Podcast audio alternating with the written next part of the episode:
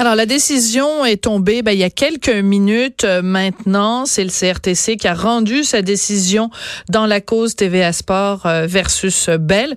Ben, TVA Sport gagne sa cause contre euh, Bell. C'est maintenant officiel. On va en parler avec Philippe Orfali, qui est reporter économique au Journal de Montréal, Journal de Québec. bonjour, Philippe.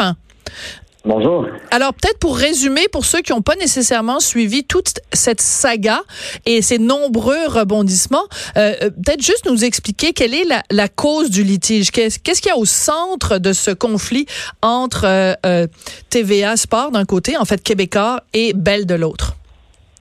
Oui, exactement. Donc c'est une, situation qui est un petit peu complexe. Donc TVA Sport, qui est une chaîne sportive de, de Québécois du groupe TVA, euh, était incluse dans certains forfaits de Bell, mais pas tous. Euh, elle n'était pas incluse dans le forfait bon, qui est le, forfait le plus populaire, celui qui est, qui est le plus euh, le plus accessible. Donc, euh, Québécois demandait à Bell que la chaîne soit incluse dans l'ensemble de ses forfaits, pas seulement dans ses forfaits les plus chers ou les mhm. plus inaccessibles.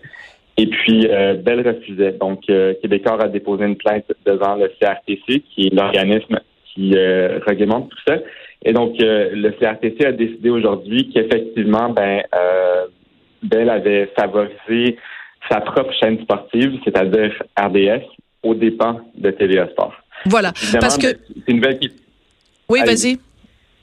Ben, en fait, j'allais dire que c'est quelque chose qui est assez important, qui est lourd de conséquences pour euh, le groupe TVA, puisque, évidemment, la chaîne spécialisée, comme toutes les autres chaînes spécialisées, dépend beaucoup des revenus d'abonnement et des revenus publicitaires pour euh, financer ses activités. Et euh, sans une large diffusion, ben évidemment, les, les revenus publicitaires et les revenus d'abonnement étaient, euh, étaient pas aussi bons qu'on aurait pu le faire. Voilà, parce que si, mettons, Bell avait été simplement un télédiffuseur, un câbleau distributeur, et il n'avait pas possédé sa propre chaîne de sport, ben ça aurait, ça aurait, ça aurait pas poser problème. Ce qui pose problème, c'est qu'ils disaient à leur propre station RDS, ah ben en wait donc, on va vous, vous donner la meilleure diffusion possible, puis le concurrent de l'autre bord, euh, lui, on va le donner seulement dans les chaînes, dans les dans les abonnements, les forfaits qui sont les plus chers. Ben je veux dire à sa face même, je m'excuse, mais quand même ça, il y a à tout le moins apparence de conflit d'intérêt. C'est ce qui est venu confirmer le CRTC en fait.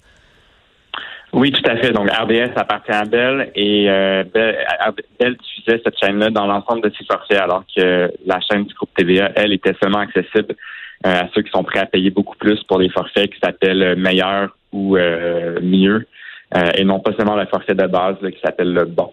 Oui, c'est assez, assez drôle quand même des noms de forfaits, le bon, le meilleur, le mieux. En tout cas, je trouve ça assez, assez sympathique, assez rigolo c'est donc ils sont obligés de le faire. Ça prend euh, effet quand cette euh, mesure euh, du CRTC parce que le, le évidemment Bell n'a pas le choix que de se plier puisque c'est un organisme réglementaire, c'est le Conseil de la radio télédiffusion du Canada. Donc ils peuvent pas porter mettons la cause en appel, ils sont obligés de de, de le faire. C'est à partir de quelle date qu'ils doivent faire ça? Donc, ils vont pouvoir le faire. En fait, ils ont jusqu'au 5 février 2020 pour le faire. Alors, euh, on peut s'attendre à ce que la chaîne du euh, groupe TVA soit présente dans le forfait, euh, donc au mois de janvier, au mois de février, au plus tard. Ça peut représenter une perte euh, et qui va maintenant être compensé de combien de, de, de revenus pour euh, un organisme comme euh, TVA Sport? Le fait d'être justement de redevenir maintenant disponible sur les forfaits plus accessibles, ça peut se chiffrer en termes de combien de millions de dollars, Philippe? Bien, en ce moment, la chaîne TVA Sport perd environ 22 millions de dollars par année, ce qui est quand même beaucoup. Là, c'est la chaîne spécialisée qui a les plus grandes pertes à l'échelle du pays. Et donc, euh, cette décision-là, ben, selon toute vraisemblance, devrait permettre euh, d'en arriver à de meilleurs résultats financiers, puisque Bell, c'est évidemment l'un des plus grands distributeurs euh, mm-hmm. de télé à l'échelle du pays.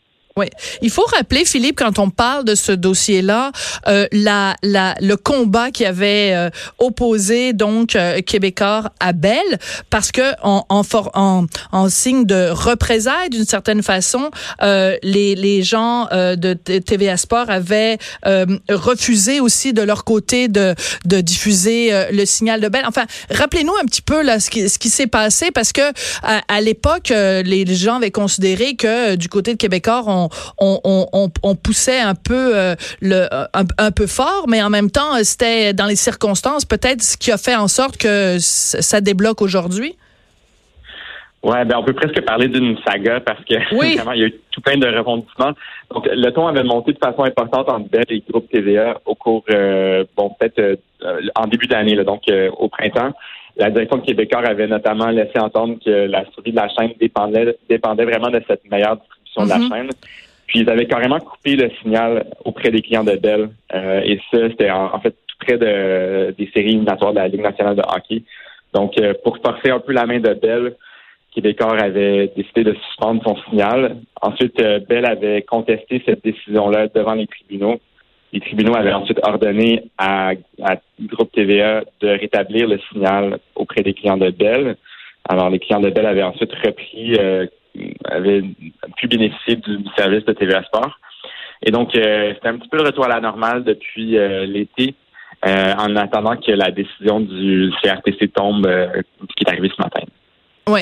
Euh, Philippe, euh, on peut dire que euh, c'est c'est un conflit qui aura marqué, en tout cas, 2019. Et c'est assez ironique que ça se conclue de cette façon-là, à quelques jours seulement de la fin de l'année. Ça a quand même marqué les amateurs de sport pendant toute l'année 2019. Alors, on ne sait pas, peut-être ça va se retrouver au bye-bye, on ne sait pas. Peut-être que le sketch est peut-être déjà un écrit. cadeau pour les amateurs de sport. Ben c'est ce que je pense aussi, c'est-à-dire qu'en fait euh, le CRTC en fait euh, euh, en faisant ça rééquilibre un peu les, les, forces et je pense qu'au final hein, on peut conclure comme ça que c'est l'amateur de sport qui va se retrouver gagnant au final. Oui, tout à fait.